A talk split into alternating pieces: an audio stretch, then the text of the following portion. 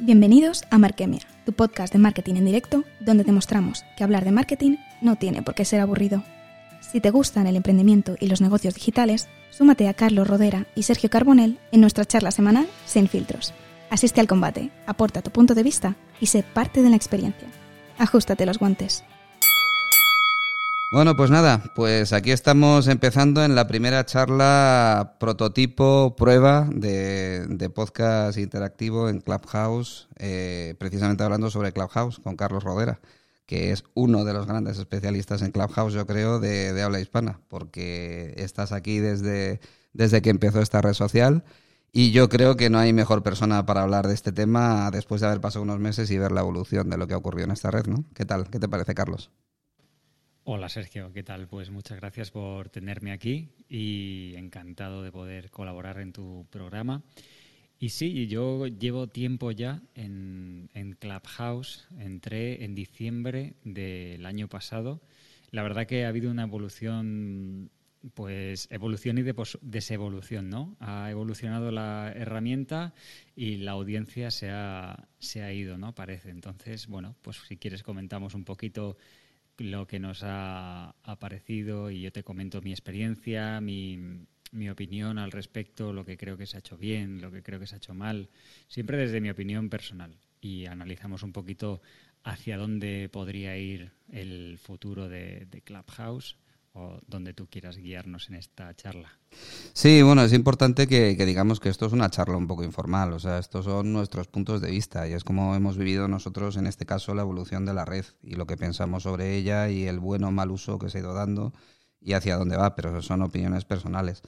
Bueno, esta red nació en, en abril del, año pasado, en plena pandemia, en 2020. Eh, la verdad es que nació como un entorno seguro para, para tener charlas de voz en principio, en el entorno de, Silicon Valley, ¿no? o sea, de, gente que estaba muy dedicada al tema de la tecnología. Tuvo una aceptación súper potente, súper potente del orden de crecer eh, más o menos alrededor de 500.000 500.000 salas se abrían al día en el momento punta de Clubhouse, que yo creo que debió de llegar sobre noviembre, diciembre de, del año pasado hasta, hasta enero, febrero de este, ¿no? Y bueno, pues eh, la verdad es que los creadores de la plataforma creo que les pilló, y no sé si estás de acuerdo conmigo, Carlos, yo creo que les pilló un poco desprevenidos el éxito, porque para mí este formato de red social es un formato de red social que no se había visto hasta ahora. No hay imagen, la gente no se expone, solamente es a través de la voz. Es una red social que requiere de mucho tiempo, pero quizá a mí me parece que una de las claves del éxito, bueno, hay varias, ¿no? que ahora las podemos analizar, pero una de las claves yo creo que fue la, la exclusividad, por un lado, que ellos lo hicieron muy bien, porque en principio como plataforma de desarrollo eligieron, eligieron Apple, que es una plataforma muy estándar y era muy fácil para desarrollar y solamente se podía entrar por invitación. Entonces eso le dio un toque de, de exclusividad que a la gente como que le gustaba. Se llegaron a incluso a vender eh, invitaciones en Clubhouse en el momento punta de este tema. Y había gente que, te llamaba y te decía, oye, tú tienes invitaciones a esto y tal. Y por otro lado, me parece que sobre todo la clave fue que eh, la pandemia produjo que la gente tuviera ganas de conectar con otras personas y de salir de la burbuja en la que nos habíamos metido, ¿no? Y a lo mejor Clubhouse aterrizó justo en ese momento en el que la gente quería establecer relaciones. No sé si tú lo viste, lo viste de la misma manera. Totalmente de acuerdo, Sergio. El tema de la exclusividad creo que fue lo que hizo que tuviera un boom eh, instantáneo, que explotara. Porque de repente yo conocí Clubhouse en algunos grupos de Facebook que estoy, de, de frikis del marketing digital, de la tecnología y demás. De repente había gente hablando de Clubhouse, tengo invitaciones, me han invitado y yo, ¿qué es eso? Ya te entra la curiosidad, ¿no? Solo con invitación. Entonces pedí una invitación y por suerte la conseguí súper rápido. Me la dieron a los cinco minutos de, pedirla, eh, me dieron la invitación. Luego mi experiencia cuando entré en diciembre del, año pasado, todavía no, no encontraba gente de habla hispana.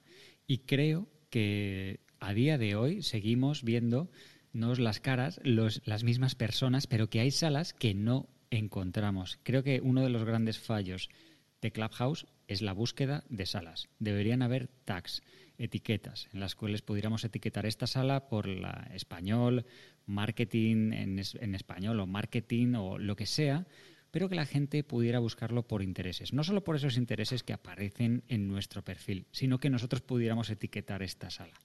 Porque como te he mostrado antes, eh, Sergio, eh, hay una sala de, gente de real estate que yo descubrí gracias a una persona que luego seguía a una persona que creaba esa sala y esta, esta mañana había una sala con 500 personas que no conozco a ninguna, ni sigo a ninguna. ¿Y, del mundo, pero del mundo hispano, o sea, españoles?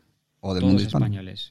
500 personas de habla hispana que están en Estados Unidos, eso sí, no están en España, están en Estados Unidos, pero que esa sala la he visto, la he descubierto gracias a, a una persona que me hizo una captura, vi el nombre de la que creaba la sala, seguí a esa persona y ya la he podido encontrar, pero si no, no habría encontrado nunca esta sala. Entonces creo que uno de los grandes fallos es que estamos metidos como en una pequeña burbuja dentro de Clubhouse y no encontramos mucho contenido que seguramente se pueda estar creando. Luego, como bien decías, eh, aparte del hype, cuando empezó a entrar la gente de habla hispana, empezamos a entrar un grupo eh, en el cual estábamos muy conectados por el tema al que nos dedicábamos. Pues que si coaches, que si mentores, que si especialistas de marketing digital, todo esto, ¿verdad? Entonces, eh, por eso se empezó a hacer una red de networking increíble, como la que he tenido la suerte de poder hacer contigo, o con gente como que está aquí abajo, Pilar, Heber, Valentín, con sus salas que no sé si sigue haciendo por las mañanas, por las mañanas de, Europa, que son sus noches, creo, en México. Y, y esto fue súper potente. Creo que fue el primer boom de Clubhouse que yo dije, wow, el, el marketing, el networking que puedo hacer aquí. Y estaba literalmente, eh, te voy a decir sinceramente, 12 horas al día conectado. sí, se llegó a decir, es más fácil salir de las drogas que de Clubhouse, sí. Un eslogan, es cierto, sí, sí. Estaba conociendo a diferentes personas que yo decía, no puede ser que yo esté en una sala hablando con esta persona, con este tipo, yo no puedo perder esta oportunidad. A veces dicen eso de eh, no dejes pasar el tren, ¿no? que solo pasa una vez en la vida. Y los contactos, a mí desde pequeñito me lo dijo mi padre, los contactos lo son todo en la vida, en los negocios. Sin contactos no vas a ningún lado. Y aquí se produjo esa magia de la oportunidad de hacer contactos increíbles. Y creo que ese fue el boom que, estalló. Pues esa, esa es una de las claves. Eh, además es que, claro, extrapolado, nosotros lo vemos del mundo español, ¿no? Pero extrapolado a Estados Unidos, claro, estamos hablando de que había salas en las que entraban eh, Elon Musk, estuvo, estuvo Mark Zuckerberg, Jack Dorsey, el, el, fundador de Twitter, o sea, y muchísima gente de ahí para abajo, estamos hablando de los top, ¿no? Entonces, claro, ver salas en las que había mil y pico personas y estaba dando una charla en directo eh, alguno de estos monstruos, incluso había personas que interactuaban con ellos, pues claro, era, era impresionante, ¿no? O sea, la verdad es que tú lo piensas y dices, ¿en qué momento tengo oportunidad de llegar a, a, estar con esta gente, ¿no? Poder, poder interactuar con ellos. Eso por un lado. Y luego, por otro lado, es que tienes toda la razón del mundo. ¿En qué otra red social tú has conseguido, eh, haya ha habido una capacidad de networking tan grande, tan potente y sobre todo yo creo que hay una cosa, por un lado tienes la calidad y por otro lado la sintonía con la gente, porque claro, si el si la comunicación es asíncrona, si no estás hablando uno a uno, como es el caso de ahora, pues es muy difícil saber si te enteras, si, si, si sintonizas con esa persona. Entonces no es solamente que tengas un contacto profesional, es que además eh, de verdad que se han conseguido vinculaciones pues de amistad, ¿no? Porque tú hablas con, con gente y, dices, coño, vamos a montar un proyecto juntos, porque joder, es que tenemos mucha afinidad, tenemos a la hora de hablar es mucho más fácil que no establecer una conversación de te escribo, te contesto dentro de tres minutos, te escribo, te contesto dentro de cinco minutos, etcétera. Entonces, yo creo que, claro, el, tema es que cuando la, la, aplicación evolucionó aquí en España, llegó al top, Aquí llegaron a entrar gente, pues recuerdo eh, David Summers de Hombres G, estuvo aquí Marwan, el cantante, eh, presentadores de televisión, actores, o sea, había de todo y gente también de marketing muy potente y gente de empresas. Estaban aquí los fundadores de Hawkers, por ejemplo, que era espectacular como te estaban hablando de, proyectos de marketing en tiempo real, de cómo ellos eh, hacían proyectos de marketing. Sergio, no sé si sigues ahí. Sí, sí, es que, mira, he puesto el wifi, pero sin embargo sigue, sigue entrando, sigue entrando la, llamada. Bueno, pues, pues eso, había gente eh, que, que cuando hablabas con ellos eh, te estaban explicando sus proyectos de, del mundo real, o sea, de, de, cómo estaban llevando sus empresas, incluso con resultados, o sea, diciéndote, mira, haz esto, no hagas esto otro, yo te aconsejo esto. Yo llegué a ver un elevator pitch de, de gente de funding, de gente que, que hacía funding para, para, startups, y había empresas que está, había personas que estaban presentando su startup, y entonces hacían el elevator pitch, y después les hacían las preguntas oportunas, y fue fantástico. Había incluso lanzaderas, estuve hablando con una persona de lanzaderas de la incubadora de la incubadora de startups de Mercadona y ellos llegaron a, valorar Clubhouse como una plataforma en la que iban a hacer el filtrado de startups porque decía que no les daba tiempo a, descolgar el teléfono, a tener zooms, etcétera, etcétera. Y decían, por aquí mucho más rápido. Entonces, claro, ¿qué es lo que ha podido pasar para que todo esto, este hype, esta cantidad de gente potente, la cantidad de público que había, etcétera, etcétera, todo esto haya desaparecido? ¿Tú cuáles crees que son los, los, las causas? Pues, Sergio, como bien dices, aquí ha habido puro oro en, este, en esta red social, ¿no? Ha habido personas que han entrado y han soltado por su boca cosas muy, muy interesantes que no han dicho en ningún otro sitio. Y eso, claro, eso, eso tenía muchísimo valor. ¿Qué creo que ha provocado, mm, no lo sé si llamarlo la decadencia de Clubhouse o el declive? Pues creo que los fundadores eh, yo me guío también mucho por lo que escucho en las salas de habla inglesa, tanto las de Estados Unidos como las de Reino Unido. Y una cosa que se ha repetido muchas, muchas veces es los fundadores no escuchan a los creadores de contenido. Y eso estoy totalmente de acuerdo. Cuando estábamos creando las salas, los, eh, los, creadores de contenido le decían, necesitamos más roles de moderador. Y los fundadores decían, no, no los necesitáis, solo subid a moderadores a las personas en las cuales confiéis. Si no confiáis en esa persona, no les hagáis moderador.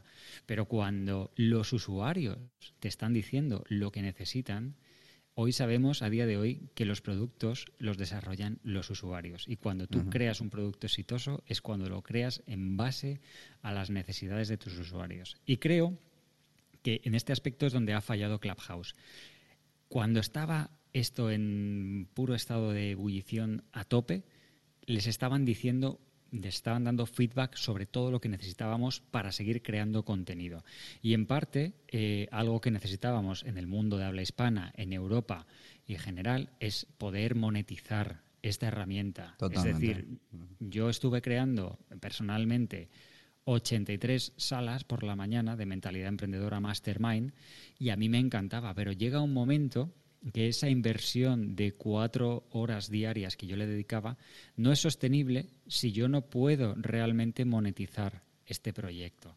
Y en Clubhouse en ningún momento nos ha dado las herramientas tan sencillas como poner una simple, pues darnos, por ejemplo, lo de las propinas que tienen los americanos o crear salas que se pudieran ser de pago, salas que pudieran ser de pago bajo una membresía, bajo un pago único, lo que sea. Que eso eh, provoca que la gente cree contenido. ¿Por qué triunfa YouTube? ¿Por qué triunfa Twitch? ¿Por qué triunfan estas plataformas? Porque los creadores de contenido monetizan, generan su negocio ahí y entonces siguen creando más contenido. Totalmente. Pero, pero aquí llega un punto que si no, si no lo haces, tipo, tengo un curso, vendo, te doy algo de contenido sobre lo del curso para que luego me compres el resto que no te he dado, pues realmente para crear contenido así abiertamente sin vender nada, pues es muy poco viable. Como hemos hablado tú y yo, se puede monetizar externamente con un pago, una pasarela de pago fuera, pero ya es complicarnos la vida.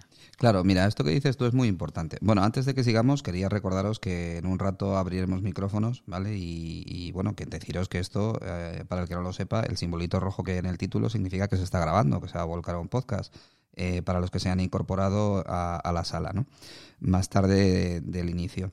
Esto que estás diciendo me parece básico. A ver, eh, si tú quieres mantener a gente que, que, como hablaba antes, gente que tiene sus empresas, gente que está hablando de sus estrategias, que está, que ellos tienen su vida y sus ingresos por otro lado. O sea, no lo estaban haciendo. Yo lo que, lo que me dejaba verdaderamente sorprendido es que esta gente lo estaba haciendo por el puro placer de compartir y porque a su vez ellos también estaban recibiendo feedback y, contenido o, pistas o, o estrategias interesantes por gente de su nivel.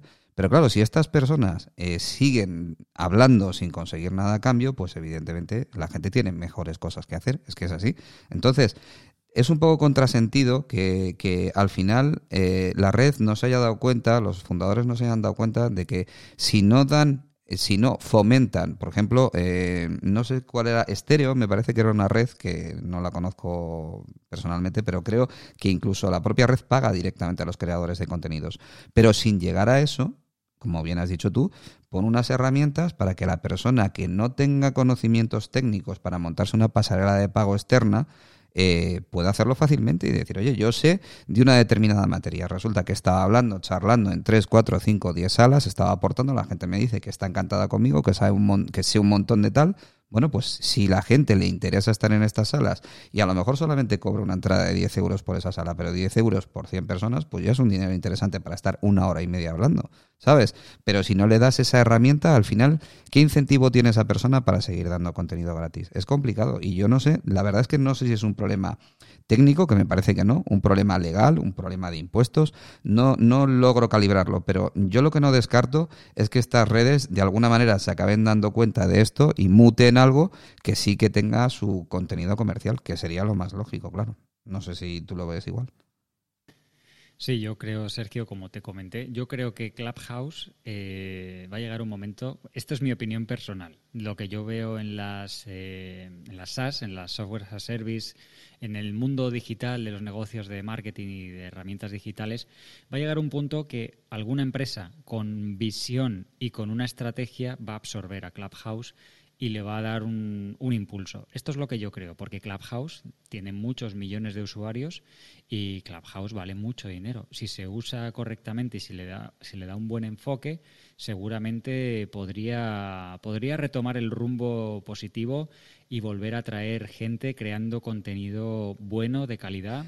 Perdona, perdona que te interrumpa, Carlos, porque esto que has dicho es, importante. Esta red, esta red, fíjate que redes de voz han salido varias. Está Green Rooms, está eh, Twitter Spaces, pero yo creo que la facilidad de uso de esta aplicación, esta aplicación, como tú decías el otro día, tiene algo que engancha. Entonces, si mantiene a los usuarios, es porque a lo mejor el interfaz que han conseguido, eh, la experiencia de usuario es buena, porque en realidad la gente sí la encuentra cómoda. Yo no encuentro a nadie que tenga una barrera eh, tecnológica importante para, para, poder utilizarla, ¿sabes? Entonces, eso sí que es un gran acierto de la aplicación y no sé, y deberían de aprovecharlo antes de que viniera alguien a, adelantarles.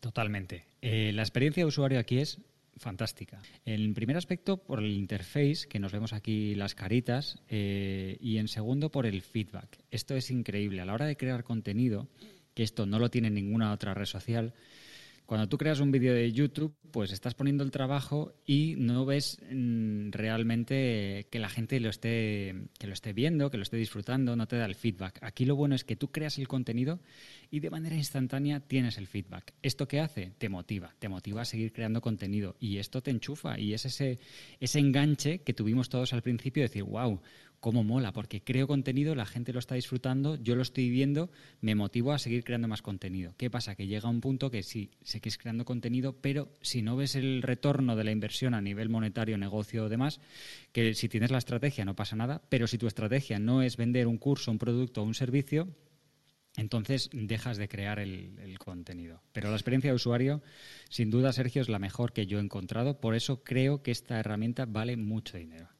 Sí, y, y además pasa como con todas las herramientas. Esta herramienta tiene una cosa que es que es una herramienta totalmente en blanco. O sea, se puede utilizar para lo que tú quieras. Eh, se puede utilizar para uso profesional, para uso lúdico, lo que, lo que quieras, ¿no? Entonces, el problema que yo he visto también es que dentro de las fases que ha estado viviendo la aplicación, ha habido gente que ha aprovechado un poco y ha visto el tema técnico, el tema tecnológico a la hora de, de vender, pues, no sé, cursos en plan en plan, digamos que de high tickets y de estas cosas que, se habla tanto últimamente.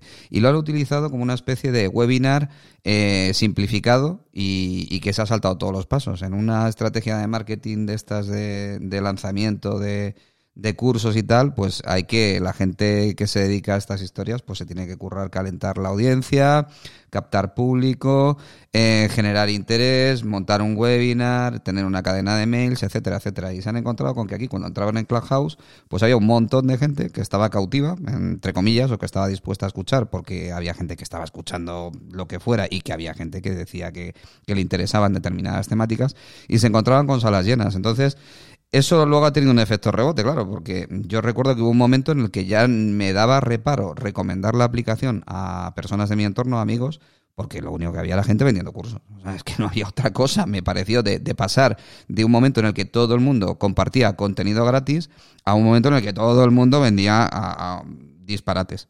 Y luego, claro, ya eso ha pasado a otra fase en el que también esto ha desaparecido y prácticamente se está quedando la aplicación para una utilización muy personal, muy de, de, de, de aficiones y esto. Y, y me da pena, ¿no? Porque, porque creo que se está, se está restringiendo el uso a, algo, salvo que pase lo que dices tú y que nosotros no veamos gran parte de las personas que están interactuando en la aplicación porque la propia aplicación no nos lo enseñe, que posiblemente sea otro de los fallos. Pero sí me, me parece que habría, que si esto le dan un giro adecuado, que podría ser precisamente el de monetizar, aunque fuera de una forma simbólica las, las salas, ya sería suficiente aliciente para que retornara la gente que, que daba contenido de verdad que, interesara a, la comunidad. Vamos.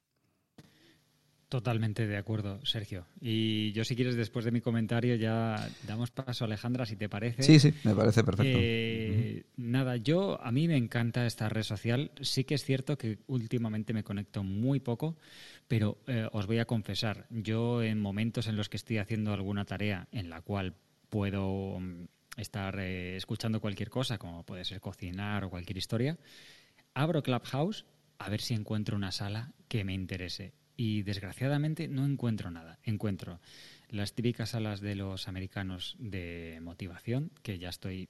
Está muy bien, la motivación me encanta, soy, soy fan de la motivación, pero ya la repetición continua ya aburre. Pero si yo encontrara salas hablando de temas que a mí me interesen, tecnología, negocios, marketing, yo me pongo la sala esta que os la recomiendo, es a la, a la una de la a la una de la tarde, creo que a, las eh, tres de la tarde está la sala esta de real estate. Yo me he dedicado a la inmobiliaria durante varios años, ¿vale? Ya no me dedico a ello. Pero son tan profesionales y hacen tan bien la sala que me quedo escuchándoles porque son unas salas súper pro. Y, me encantaría escuchar salas de este tipo. Así que, bueno, si quieres, eh, dejamos aquí ya abiertos los micrófonos. Yo lo dejo, perdona que te tome. Nada, no, no, perfecto. Sí, mira, esta era, este era más o menos el tiempo que habíamos marcado, pues una media hora para que estuviéramos charlando un poco y poner a la gente en situación. Y bueno, y subir y escuchar un poco las opiniones de las personas que estáis por aquí. Así que encantado, Alejandra, encantado, Andrés. Pues, creo que es la magia, además, de esta, de esta aplicación. Efectivamente. Da, paso. Pues adelante, Alejandra. Eh, hola Sergio, hola Carlos, hola Andrés y Raúl. Eh, qué, añoranza me da tener una buena charla en español. el, el, número de salas en español ha bajado muchísimo. Carlos, extraño tus salas. Hubo un tiempo que estaba todas las mañanas en tus salas. Y sí, la cantidad de personas ha bajado. Estoy totalmente de acuerdo con los puntos que han señalado en especial con la búsqueda de salas. No tenía ni idea cuántos días he estado en mi pasillo y, me he preguntado por qué tengo estas salas. ¿Qué hice para que me salgan estas salas? ¿Qué hice mal, quieres decir, no? ¿Qué hice mal? Exacto, ¿qué hice mal? Porque no es porque son malos temas, pero por alguna razón me salen muchas salas religiosas y yo no he puesto religión en mis intereses, entonces claramente hay una falla en el algoritmo que me está enseñando un pasillo que no me interesa y como Carlos señaló muy claramente, necesito tener tags o una forma más sencilla de buscar salas para que pueda encontrar las salas que me interesan. Ese es un problema. Eh, respecto a lo que mencionaron de monetizar, hay algunas personas que tienen un botón que es el Give Me Money, pero la aplicación no ha hecho claro cómo consigues ese botón. Yo pensé al principio que eran por número de seguidores, pero he visto personas como Carlos que tiene miles de seguidores y, o Sergio, tú también tienes miles de seguidores y no le sale el botón. Entonces hay una falla de la aplicación ahí. Pero creo que eh, estuve en una sala hace poco que hablan sobre los influencers que se han ido de Clubhouse. y señalaron un punto muy importante. Clubhouse, como es espontáneo y es tan personal como esta conversación que tenemos ahorita, no hace muy difícil para las personas sean presenten personalidades muy curadas o muy diseñadas, que es lo que uno puede hacer en Instagram o en Twitter o en Facebook o en todas las otras aplicaciones. No tiene tiempo de reescribir, escribir, editar todos sus comentarios, editar todo su contenido, pero en Clubhouse es mucho más difícil. Em, te lo pongo así, hubo una influencer que yo seguía por Instagram que después la encontré en Clubhouse y nada que ver. Lo que estaba la forma en la que se presentaba en Instagram no era, era día y noche como se presentaba en Clubhouse, porque era más espontáneo. El otro lado de la moneda. Hay un eh, experto en marketing llamado Chris Do, es de Estados Unidos. Yo jamás estuve interesada en él. no, nunca me interesó, sentía que era otro, otro gurú eh, sin pies ni cabeza pero a través de Clubhouse empecé a entrar a sus salas, pude, como ustedes señalaron, entrar a una sala y hablar puntualmente con él y hacerle preguntas. Me recomendó excelentes libros. Entonces, tienes esa cercanía por un lado y puedes descubrir muchas personas, pero también te puedes sacar en evidencia muchas personas que no son lo que muestran. Entonces, lados buenos y malos. Creo que la pregunta de la sala a Clubhouse fracasado depende de lo que consideramos eh, fracaso, creo si la meta que tenían era crear una aplicación social como para grupos pequeños y cosas así, se les salió de las manos y ahora están regresando a su tesis inicial o a su intención inicial, pues no fracasaron, pero si eh, su éxito, su definición de éxito era tener ese boom y ahora está reduciendo la cantidad, entonces sí fracasaron. Pero me encanta la conversación, está increíble esta idea de, hacer podcast grabando eh, conversaciones en Clubhouse, está genial. Y sí, muchas gracias por tenerme en el escenario. Soy Alejandra. Muy bien, Alejandra, pues muchísimas gracias por tu, por tu aportación.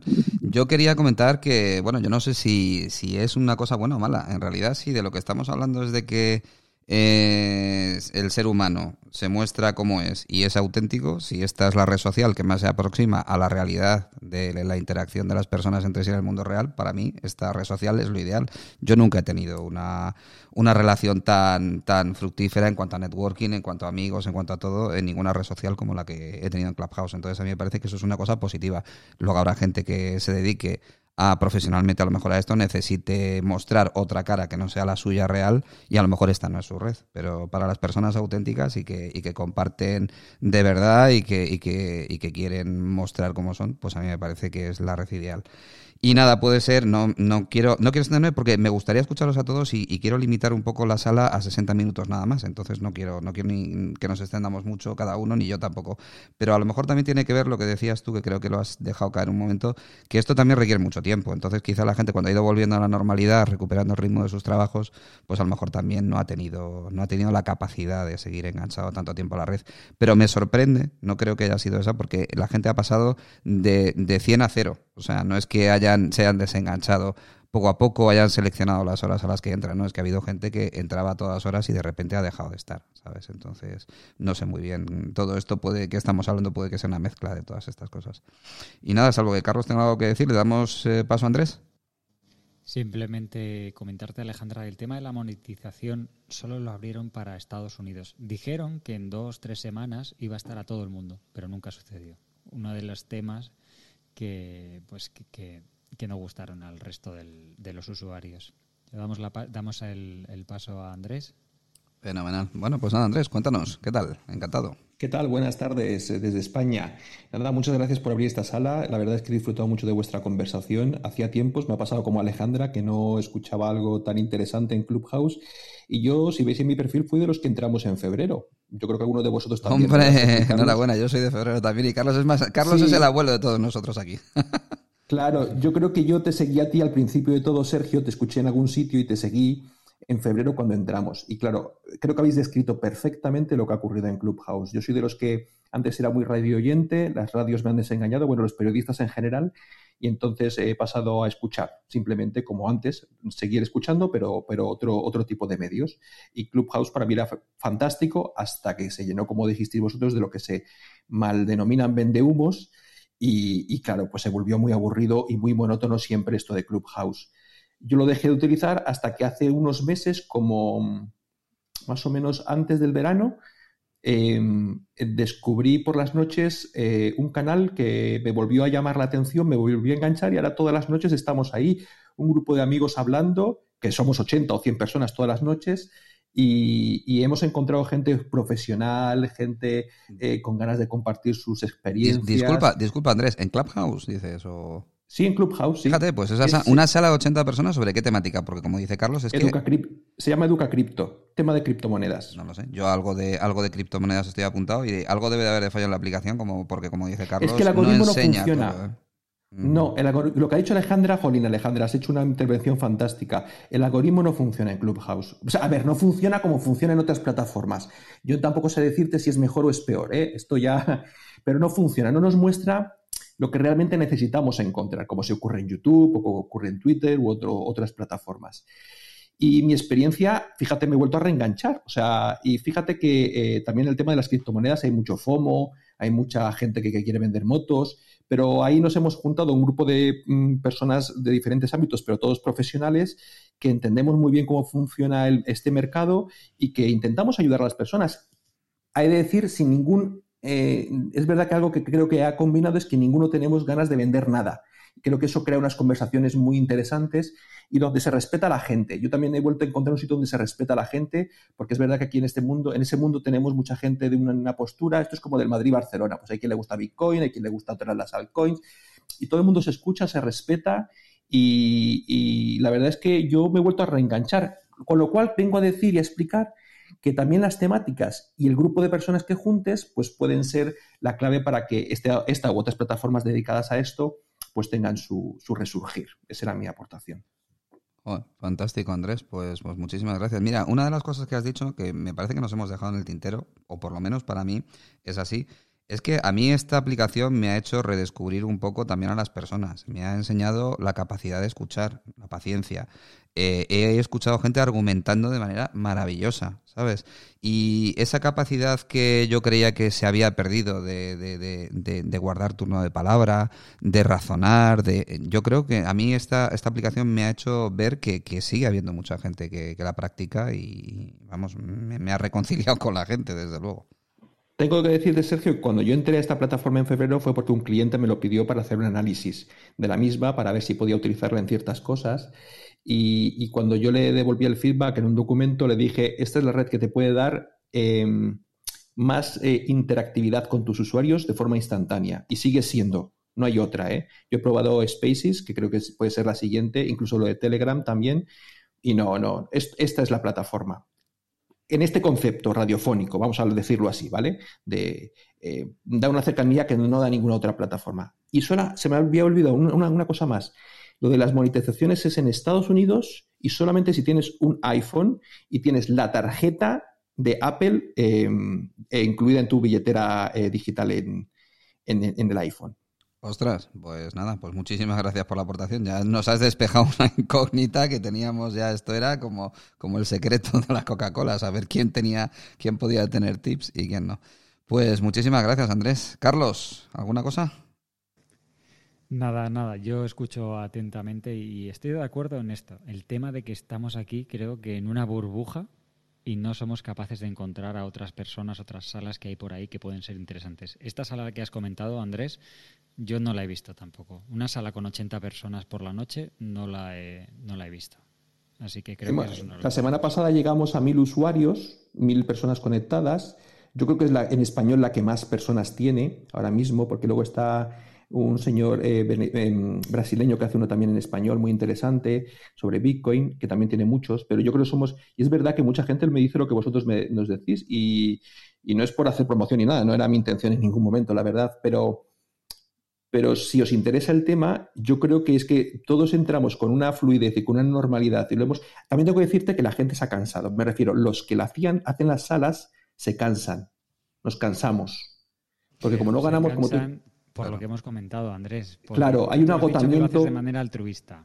Claro, no, hay, no, buscamos un. Y es verdad que, yo lo he notado en las últimas semanas, sobre todo porque hicimos un, un verano muy fuerte, en las últimas semanas eh, les he notado a muchos de ellos que eran, digamos, los promotores, yo simplemente me he unido a ellos, ellos son los promotores, se han cansado. Los noto cansados y agotados. Pero le pasa a todos los creadores de contenido, no solo en estas salas.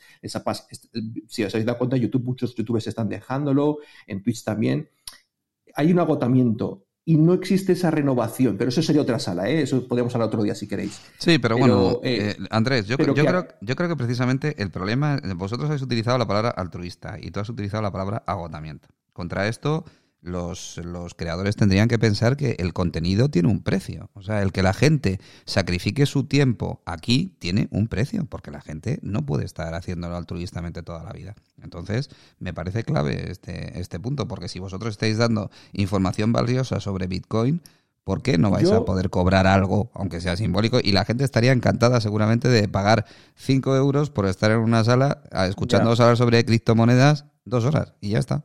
Yo, yo lo hago y yo creo que otros como yo, eh, yo, pues yo soy, soy, desarrollador, ¿vale?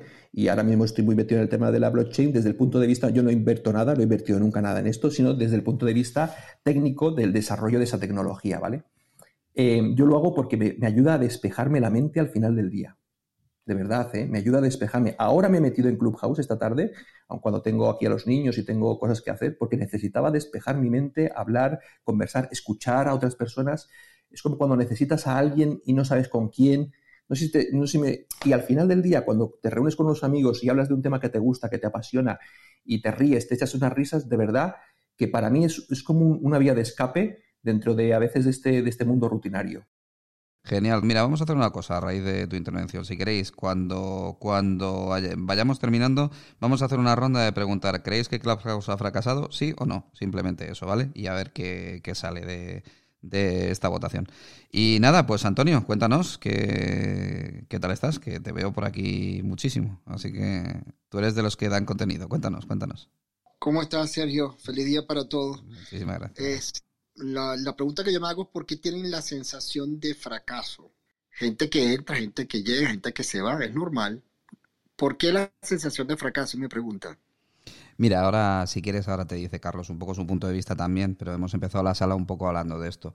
Mira, en principio la aplicación, el pico de el pico que llegó a tener fue de 500.000 salas abiertas en un día, 500.000. Eh, ahora mismo ni de lejos está está en esa en esa cifra.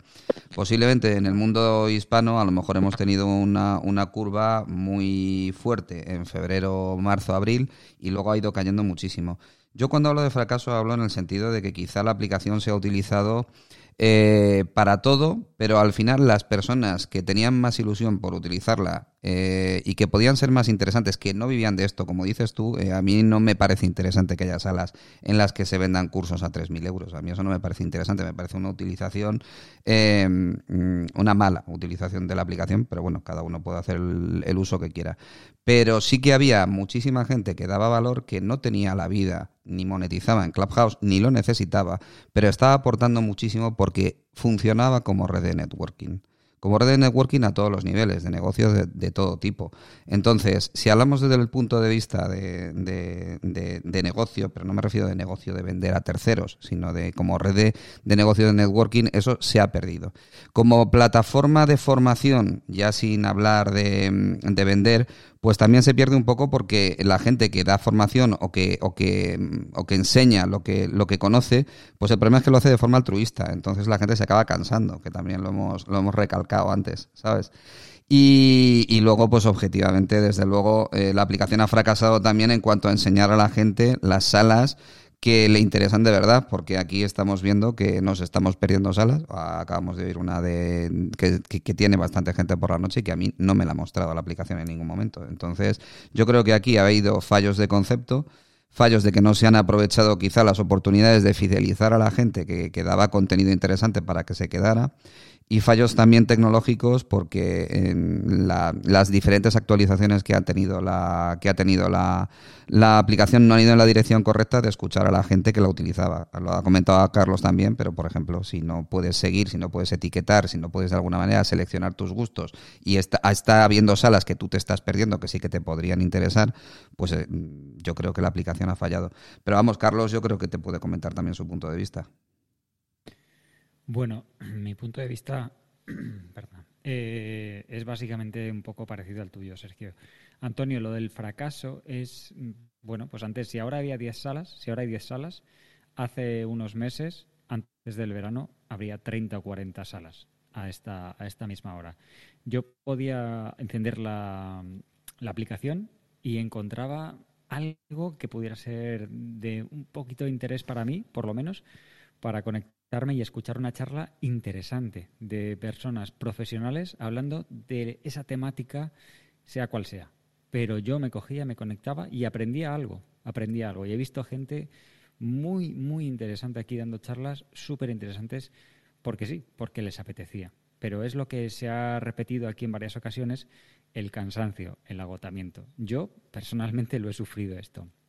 Después de realizar 83 salas, él estaba agotado, no, estaba lo siguiente agotado, estaba hecho polvo, porque para preparar una sala de una hora de contenido, yo tenía que tener tres horas previamente de preparación de ese contenido. Hablamos de prepararlo eh, de manera, pues eso, bien preparada, la sala, bien preparada, organizada, con un esquema, con todo bien, bien planificado. Esta sala de hoy, por ejemplo, es más distendida, es un poco de charlas entre Sergio y yo y los que habéis subido os habéis sumado, pero no tiene ese, esa preparación, ¿no? Entonces esto, esto realmente pues sería sostenible. Vamos a hacerlo una vez a la semana y aunque no se monetice de manera directa, es sostenible porque es una charla, como se ha comentado, creo que ha sido Andrés, si no me equivoco, que, le gustaba conectarse por las noches para charlar con otras personas de un interés en el cual tienen en común, ¿no? Pues esto es lo mismo. Yo tengo con Sergio el interés de los negocios, del marketing y todo esto, y estas charlas que estamos teniendo ahora las tenemos por teléfono él y yo de dos y tres horas y hemos dicho, joder, ¿por qué no cogemos y charlamos un ratito en una sala de Clubhouse y además para, para aburrir para aburrir a más gente? Entonces, eh, yo no sé, alguien ha comentado aquí que yo hace mucho que no voy al town hall, pero alguien ha comentado aquí que ha ido a un town hall. ¿Alguien ha ido hace poco a un town hall? Os voy a dar un dato. Antes de, verano, eh, disculpa que está aquí mi perrita lanzando el hueso, antes de verano eh, había 8.000 personas en el town hall. Cuando yo la última vez que me conecté había 3.000. Eh, ¿Alguien se ha conectado últimamente para saber más o menos cuántas personas hay a día de hoy en el town hall? Marcos, dinos, cuéntanos. Mira, Marcos está. Hola, Marcos, ¿qué tal? Pues Marcos lleva desde el principio y nos puede orientar. Pues mira, yo estoy muy de acuerdo con vosotros en varias cosas. Lo primero, para darte la cifra, yo el último town hall en el que estuve, cuando entré había 1.800 personas. No sé si quizás eh, había sido un número mayor antes de lo que yo entré o no, pero desde luego que sí, que yo también he notado que antes los town hall incluso rebosaban. Se hacían salas de redundancia donde la gente redifundía el town hall porque ya no cabían más en una. Y ahora, sin embargo, eso no sucede y no sucede mm, por lo menos desde hace un mes y medio. Eh, no he visto ninguna sala de redundancia en absoluto y no he visto que se llene a más de 2.000 personas eh, las salas eh, de Town Hall. De hecho, a mí han dejado de interesarme, entre otras cosas, porque yo podría resumir casi todos los Town Hall en Working on It, ¿sabes? Estamos en ello. Prácticamente ese sería el resumen que yo, yo haría de cualquier Town Hall de los últimos a los que he asistido. Eh, más cositas. Si considero que ha habido un fracaso, yo lo llamo endogamia. y estoy totalmente de acuerdo con vosotros. Eh, yo entro en el pasillo y por más que sigo personas, por más que declaro mis intereses, por más que me uno a clubes, que tengo una ristra de clubes que parece aquello un muestrario de morcillas, sigo recibiendo siempre las mismas salas. Y es muy triste, porque es verdad que como me habéis dicho, como habéis dicho vosotros y como me han dicho muchas personas, oye, te perdiste la sala tal, estuviste en la sala cual, y yo no, es que ni la veo, ni me aparece, y sigo a lo mejor a personas que están allí dentro, porque esas personas han estado y les digo, ¿y por qué no me hacéis ping? Ah, no, pensé que te saltaría la alerta. O sea, el sistema de alertas es muy raro y, no, no, atiende para nada las preferencias que, que yo le marco. Sobre fracaso o el éxito, bueno, eh, obviamente depende mucho de lo que cada uno quiera. Yo soy una de esas personas que estuvo dando mucho, fíjate que me da rabia esta frase, contenido, ¿no? No sé si de valor o no, porque eso lo decide la gente, pero yo también me preparaba, yo soy docente y las mismas sesiones que yo dictaba me las preparaba y las daba y tal, y al principio tenías pues hay dos salarios, ¿no? Lo tenemos claro, el emocional y el físico. Que tú no puedas monetizar no quiere decir que no recibas una recompensa emocional o networking o el saber que a lo mejor estás ayudando a gente que igual te vale. Pero es que la vocación tiene un límite. Y ese límite es el tiempo que tú le puedas dar, como muy bien habéis dicho, el esfuerzo que le puedas entregar y sobre todo, en cierta manera, también lo que recibas a cambio de parte de la comunidad. Y en muchas ocasiones lo que he recibido eh, de parte de la comunidad ha sido literalmente tomar los contenidos, como habéis dicho, ha habido X personas que sí querían vender cosas, y ha sido asistir a mis sesiones, tomar los contenidos y, revenderlos, contenidos que yo estaba dando totalmente gratuitos, de forma altruista, como yo tuve un programa de televisión, de hecho, que era para enseñar a emprendedores aquí en Perú a, a usar las redes sociales, y era de libre difusión. Entonces, ¿con qué me encuentro? Pues con que esos contenidos están dando idénticos en otras salas con mínimas variaciones, eh, incluso con los mismos conceptos que yo he inventado. Entonces llega un momento en que dices, uff, o sea, si no tenemos un mínimo de cultura, ya no, ya no de la propina o del tal, que insisto, en mi caso no hacía falta, pero sí de la protección o de del reconocimiento del trabajo, pues chicos, pasa como con vosotros, que te cansas, empiezas a hacer, a hacer, a hacer, te cansas y al final, esta sala me dices, la vais a hacer todos los martes, bien, eh, no sé cuánto durará, sinceramente, no sé cuánto durará, porque hoy a lo mejor tiene 60 personas, pero ¿y qué pasa cuando dentro de tres martes o de cinco martes tengas ocho personas y veas que todos los martes tienes ocho o diez personas? Porque tampoco estamos acostumbrados a generar contenido de los demás, ¿vale? El 80%, el 90% del contenido que se genera en Internet lo lleva el 17% de, de, la gente que está en Internet.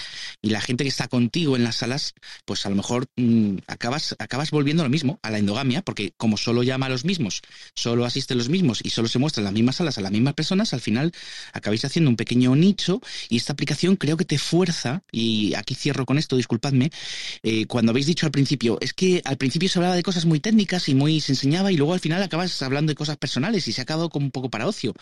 Creo que la aplicación lo fuerza. Porque llega un momento en que nos conocemos siempre los mismos.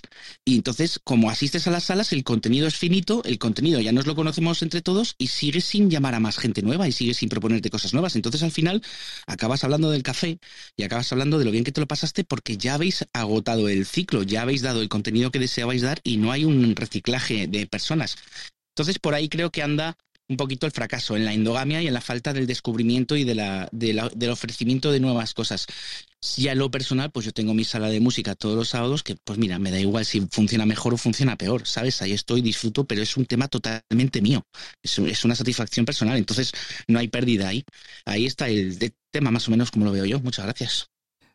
Pues muchas gracias, eh, Marcos, que como siempre tienes una, un punto de vista muy acertado. Mira, yo te cuento, te cuento un poco. Eh, por un lado, sí creo que tienes razón en lo de la endogamia. Y esto es otra, otro punto de fracaso de, Clubhouse. Y Clubhouse te enseña siempre a las mismas personas. Es que ya prácticamente cuando entras en una sala vas a saber lo que esa persona va a aportar, va a decir. Incluso si estás hablando de un tema político, o sea, ya sabes prácticamente hasta, hasta qué tendencia tiene eh, política, cultural, de qué sabe, que, o sea, te sabes toda la historia de las personas. Eso por un lado. Por otro lado, el que nosotros estemos abriendo esta sala aquí, pues la verdad es que es incidental, el que esté en Clubhouse.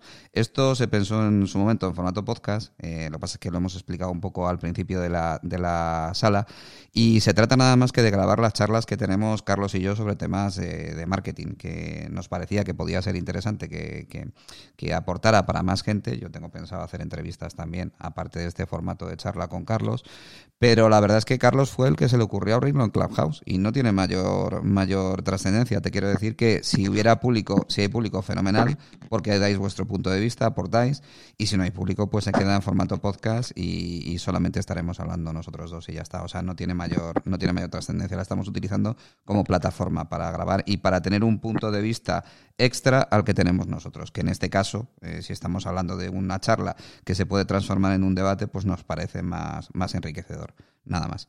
Eh, esto parece, alguien me dijo hace poco tiempo en la aplicación que esto parecía más un reality que una red social. Y es verdad, es que al final eh, parece que la aplicación te encierra, y en eso tiene toda la razón Marcos, eh, a un conjunto restringido de personas que son las que continuamente están abriendo las mismas salas y te están mostrando las salas que crean esas personas. Entonces, eso es un poco por donde va el tema de endogamia. Yo tuve una época eh, enamorado de Clubhouse y luego salí de la aplicación precisamente por culpa de los de los eh, que vendían salas con tickets VIP y, que para mí básicamente era engañar a la gente. Entonces eh, salí de ahí y, o sea, salí de la aplicación porque se había convertido en esto. Me daba hasta vergüenza recomendar la aplicación y luego volví. Pero también partiendo de la base de que eso es una forma de vender que no es buena ni en Clubhouse ni fuera de Clubhouse, es que eso es una práctica que no es ética para mí, eso no es culpa de la herramienta. Eh, los creadores de la, de la, aplicación creo que tienen que entender que el contenido es lo que tiene valor. O sea, eh, eh, información hay mucha, pero conocimiento hay poco. Entonces, yo lo que no puedo pretender es, caso real, estar escuchando a un señor que esté dándome una masterclass gratuita de cómo ha colocado top un e-commerce que ha vendido más de un millón de euros al día siguiente me cuente cómo se ha estrellado con ese mismo e-commerce y los fallos que cometió, y al día siguiente me cuente que va a montar otra, otro proyecto y lo esté montando, y lo esté montando. Ese señor tiene otras cosas mejores que hacer, que estar en Clubhouse contándolo gratuitamente. Entonces, si este señor eh, tiene una una contrapartida económica, porque efectivamente, como decía Marcos, si la contrapartida no es económica, tendrá que ser de otro tipo. El otro tipo, en mi caso, ha sido la red de networking que he conseguido y conocer a personas tan estupendas como Carlos, por ejemplo, y poder hacer cosas juntos. Eh, entonces, si eso ya llega a un punto en el que ya no llega más, pues al final te acabas aburriendo. Entonces, yo creo que esto se puede dar la vuelta en cuanto los creadores de la aplicación se den cuenta de que pueden volver a atraer a gente que de verdad aporte si le dan la posibilidad de monetizar, pero no monetizar a base de estas salvajadas que han hecho que ni siquiera ha sido culpa de la aplicación porque la gente que lo ha mal utilizado y que ha hecho que muchas personas nos marcháramos de aquí no ha utilizado la aplicación, ha utilizado, podría haber estado utilizando otra aplicación para hacer lo mismo. En resumen, si esto se queda como una aplicación que solamente eh, está para, para, hablar de cosas, pues sinceramente para hablar de cosas, antes de la pandemia estaban los bares y ahora vuelven a estar los bares y vuelven a estar los amigos y los conocidos, como ha dicho otro compañero de por aquí. Entonces esta aplicación no la veo futuro, porque yo para estar hablando online prefiero verme la cara con mis amigos de toda la vida o quedar con Carlos, si es posible, fuera a tomarme una caña, ¿sabes? Entonces, eh, como plataforma social 100%, no la veo. Como una mezcla de plataforma que se comparta conocimiento y se, y se, se compense a los que crean contenidos de, que de verdad merezcan la pena, más, eh, más eh, las salas que se quieran abrir, de lo que sea, pues sí la veo futuro, en una palabra. No sé qué, qué te parece, Carlos. Sí, estoy básicamente de acuerdo. Y lo único, comentar a Mayela el tema de, las salas que venden algo.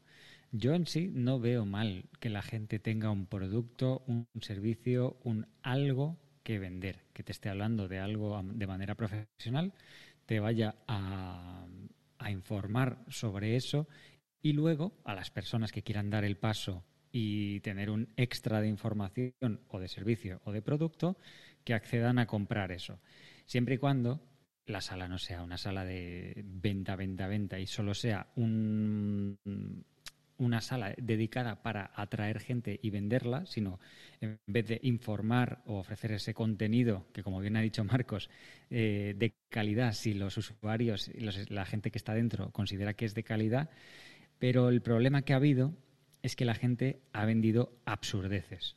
Y lo digo como lo pienso personalmente. O sea, yo es lo que yo opino. A mí si una persona dice, ¿tú cuánto quieres ganar? Y dices, yo quiero ganar 2.000. ¿Y por qué no ganas 4.000? Mira, tú puedes conseguir llamar a este no sé qué, y ganar 4.000. Y si le haces un análisis psicológico del no sé qué, pues ¿qué haces? Estarías ganando 10.000 euros al mes. Eso es lo que ha arruinado esto. Eso es lo que ha arruinado esto. Vender ese tipo de de, servicio, de producto, de lo que sea. Cuando esto no, y esto no es culpa de la aplicación, efectivamente, Carlos. Entonces, si llega Sergio y empieza a hablar ahora, que él tiene mucha experiencia en posicionar páginas web, en hacer que una página web venda, etcétera, etcétera, y al final de esa charla dice, y si alguien está interesado en que le ayude con su negocio o con su servicio a posicionarlo para palabras clave X y que tu negocio tenga más ventas, no lo veo mal en absoluto. Él te está dando una información y tú, si quieres un extra, lo pagas. Eh, mira, hay una cosa que está clara. Eh, esta plataforma es muy buena para hacer inbound, ¿vale? Si utilizas la estrategia de inbound marketing para vender, Quiero decir, primero muestras un valor de lo que tú sabes y luego vendes. Pues no está mal. O sea, te quiero decir, yo mismo he comprado un curso de SEO a una persona que es un chico joven y este chico estuvo dando 10 salas, estuvo abriendo 10 o 15 salas, no me acuerdo de, sobre SEO. Yo sé de SEO, sé de posicionamiento SEO, pero a mí me pareció que él complementaba cosas que yo no sabía y además me serviría para el equipo que tengo formarle. Cuando terminó las 10 salas, él ofreció su, su, curso. Él ofreció un pequeño curso, no una charla de, de, una hora, me parece que era un valor simbólico, es lo típico que en marketing se llama Trickwire y en, no sé si eran 17 euros. En una hora y media, pues expuso unas cuantas cosas, me acabó de convencer de que sabía y ofreció una mentoría, un curso de seis meses con seguimiento de posicionamiento SEO de una web, de un caso específico de una web mm, de la persona que tuviera. Bueno, pues este chico ha hecho los pasos correctos. Ni siquiera ha sido un producto de high ticket, ha sido un precio que a él le, la relación del tiempo que invierte para dar el curso con el dinero que está recibiendo es totalmente correcta. Entonces, como se utiliza la herramienta, eh, no es culpa de la herramienta. ¿De acuerdo? Yo creo que eso no es un fracaso de Clubhouse. Yo creo que estamos hablando, lo digo porque el tema de los vendehumos y tal es un poco recurrente y quizá volvemos siempre sobre él, pero, pero aquí hay más cosas que no son que no solamente el tema de los vendehumos, ¿no? Hemos hablado de pues de la endogamia, del fallo del algoritmo, etcétera, etcétera. Y bueno, yo lo veo así. Yo creo que en este momento, si, si se recapacitara sobre la herramienta y se le diera valor a las personas que aportan contenido para que obtuvieran una compensación, pues seguro que de repente volverían todas esas personas que tanto aportaron al principio de la aplicación. Simplemente eso. Y nada, no sé quién va después. Miguel, no sé si ha hablado. Hola, ¿qué tal? Pues no, no he hablado, estaba aquí. Eh, mirad, habéis dicho una cosa muy importante. Bueno, estáis diciendo cosas muy importantes, pero yo creo que hay una muy importante por encima de todo. Y es el tema del confinamiento. Esta plataforma, si recordáis, sale en pleno confinamiento o cuando está el confinamiento, creo que recordar, eh, sin, bastante fuerte, ¿de acuerdo? Con restricciones bastante importantes. Y hace que la necesidad de comunicarse de la gente, pues esta plataforma la cumpla perfectamente. Es decir, el hecho de comunicarte, de relacionarte eh, con más gente, de sociabilizar, porque la gente está sufriendo pues un confinamiento, como su propio nombre indica ello lleva a un montón de cosas. A gente que entra a la, a la, aplicación por el hecho de que lo único que quiere que es relacionarse con otras personas, lo cual supone que esas personas, ese, ese núcleo de personas ha desaparecido del momento porque, como bien decíais, pues ya vuelven a los bares, vuelven a sociabilizar en la vía pública, en la calle.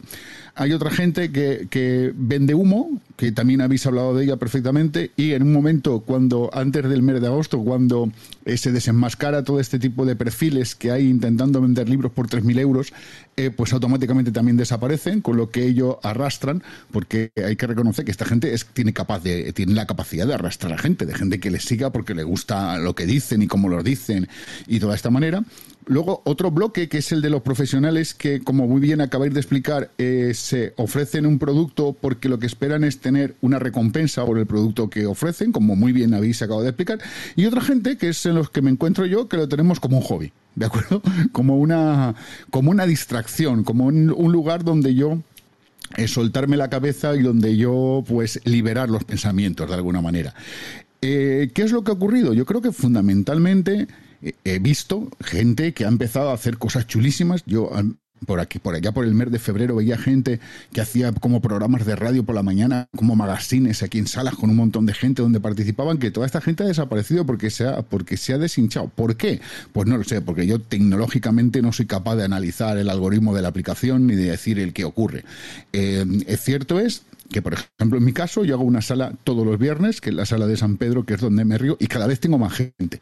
Y solamente hago eso. Luego, durante el resto de la semana, voy por salas. Bueno, pues como ahora que entro, me parece interesante, escucho. Si veo que puedo aportar algo, pues lo aporto. Y, si no, pues eh, me marcho.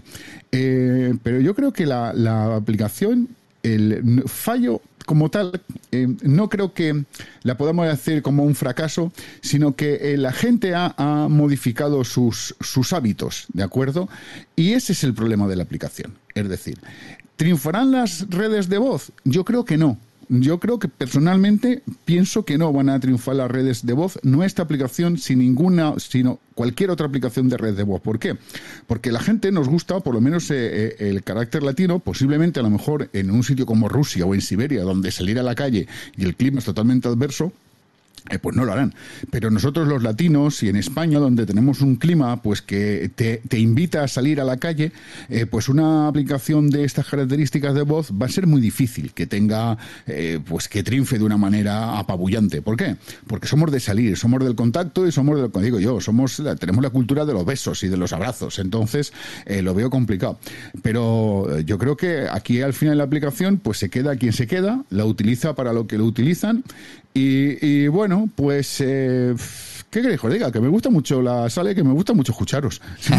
Simplemente. Muchas gracias, Miguel. A mí me gusta mucho tu voz. Desde luego, pues que eres, que locutor. Qué maravilla. Muchísimas gracias. Pues no, eh, de lo que se trata básicamente es de que haya salas de todo, simplemente. Yo creo que eh, el principio de Clubhouse a mí me recordó mucho a, a un campus universitario cuando tenías relaciones profesionales durante el día y podías ir a tomarte un café y hablar de lo que fuera con, con la persona con la que habías estado compartiendo unas salas o algo profesional y luego incluso tenías por la noche capacidad para, para interactuar en plan de contarte tu vida, cómo te había ido la cómo te había ido el día profesionalmente hablando o simplemente cómo te iba la vida. Entonces, a mí me gustaría que se retomara todo esto simplemente. Y nada, pues Sí, sí. ¿Me dejas un, un detalle, Sergio? Claro, Andrés. Mira, desde el punto de vista más técnico sobre la aplicación, contaros dos cositas. La primera, en, el verano se rumoreó que le iba a comprar Facebook o que había hecho, lo habían, los habían tanteado. ¿Cómo, ¿Cómo, se rumoreó eso? Porque Clubhouse está alojada en servidores en Estados Unidos, eh, la sola de Delaware, de, de, Facebook, son de Facebook, ¿vale? Entonces se pensó que había una relación ahí estrecha entre los dos. No sé cómo quedó la cosa porque no se habló nada más, pero no me extrañaría porque como concepto, el concepto de la voz ha triunfado. De hecho, todas las plataformas están intentando imitarles de alguna forma o integrando funcionalidades parecidas.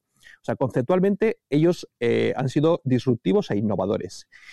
Luego, eh, antes mencioné el tema del algoritmo, yo creo que no tiene ni siquiera algoritmo. O sea, em, eso es lo que tienen que implementar. Yo, yo eh, a proyectos que me gustan, como el de Clubhouse, suelo seguir su GitHub. El GitHub es un repositorio donde ellos cuelgan el código que van escribiendo.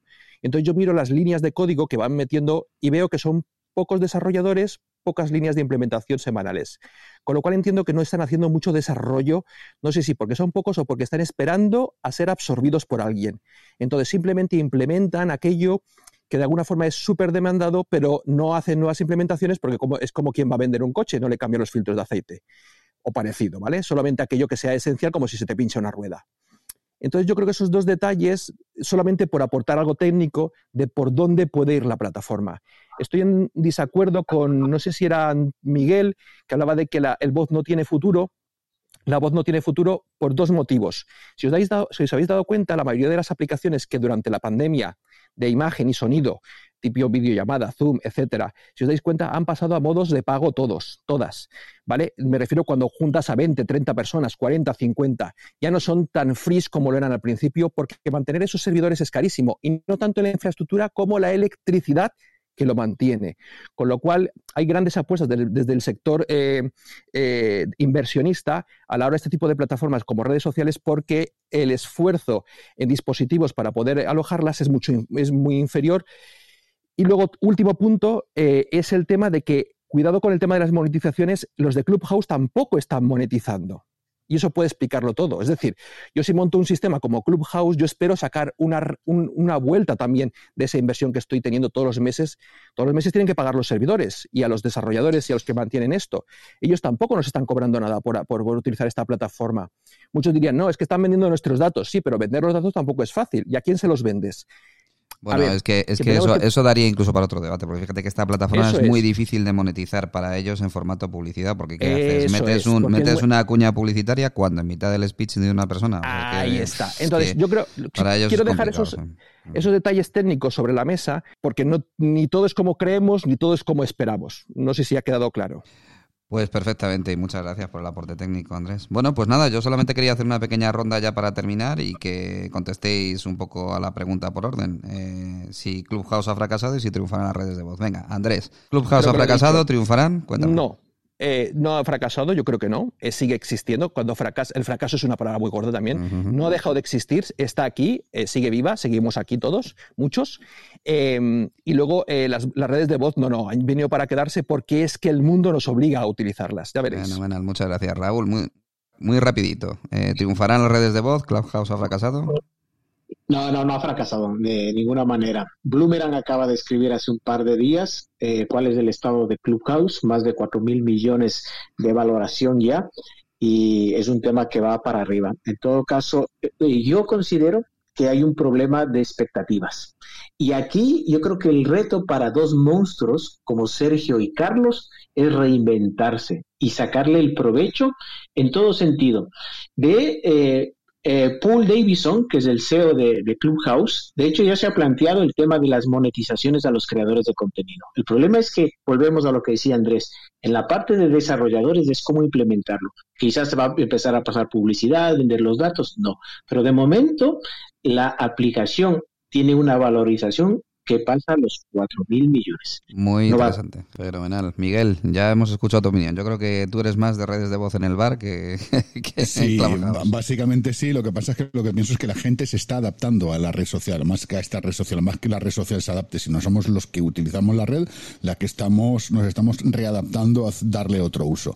Pero bueno, lo de sociabilizar al bar con la cañita. Muy bien, muchas gracias. Quería dar las gracias a Carlos por estar aquí, la verdad. Es, estupendo tenerle otra vez de vuelta en Clubhouse. Yo creo que eso es una cosa que no solamente pienso yo, estáis pensando muchos de los amigos que tiene por aquí abajo en la audiencia. Fidel, Pilar, que vamos, fantástico todo lo que hacen. Y nada, eh, muchas gracias por aportar. La semana que viene estaremos otra vez más o menos sobre la misma hora y, esperamos veros por aquí. Y nada, Carlos, despídete y cuéntanos. Eh, bueno, darte las gracias a ti, Sergio. Eh, ha sido una sala maravillosa. Y yo contestando a esta pregunta, creo que Clubhouse no ha fracasado y que las redes de voz sí que van a triunfar. Y os voy a dar unos datos que a mí, por ejemplo, me motivan. Creo que esta es la magia de, Clubhouse, ¿no? Te motiva al, crear estas salas y ver todo este feedback, eh, todo este feedback positivo, todas las personas que suben eh, positivas, pues es súper eh, alentador para seguir creando. Os voy a dar datos. Esta sala, que es la primera que hacemos y que yo personalmente llevaba desde julio, creo, sin abrir una sala, julio o junio, ha tenido un pico de 79 personas, han pasado por aquí 208 personas y se han escuchado 82 horas de, de audio entre todas las personas que estáis aquí. Entonces yo quiero agradeceros a cada una de las personas que habéis estado aquí y que habéis participado que nos hayáis estado apoyando y espero que nos veamos el próximo martes. Y nada, Sergio, muchísimas gracias por todo. Nada, al contrario, muchísimas gracias a ti y a todos por estar, por estar aquí aportando. Chicos, un abrazo, me, me encanta esta, esta red, yo solamente puedo decir eso. Un abrazo para todos y nada, cerramos sala, ¿de acuerdo? Un saludo. Hasta aquí el combate de hoy. Esperamos que te haya gustado. En marquemia.es encontrarás más episodios sobre marketing, emprendimiento y negocios online síguenos en Spotify o déjanos un comentario en iTunes. Nos vemos en el siguiente asalto en Marquemia. Hasta la próxima.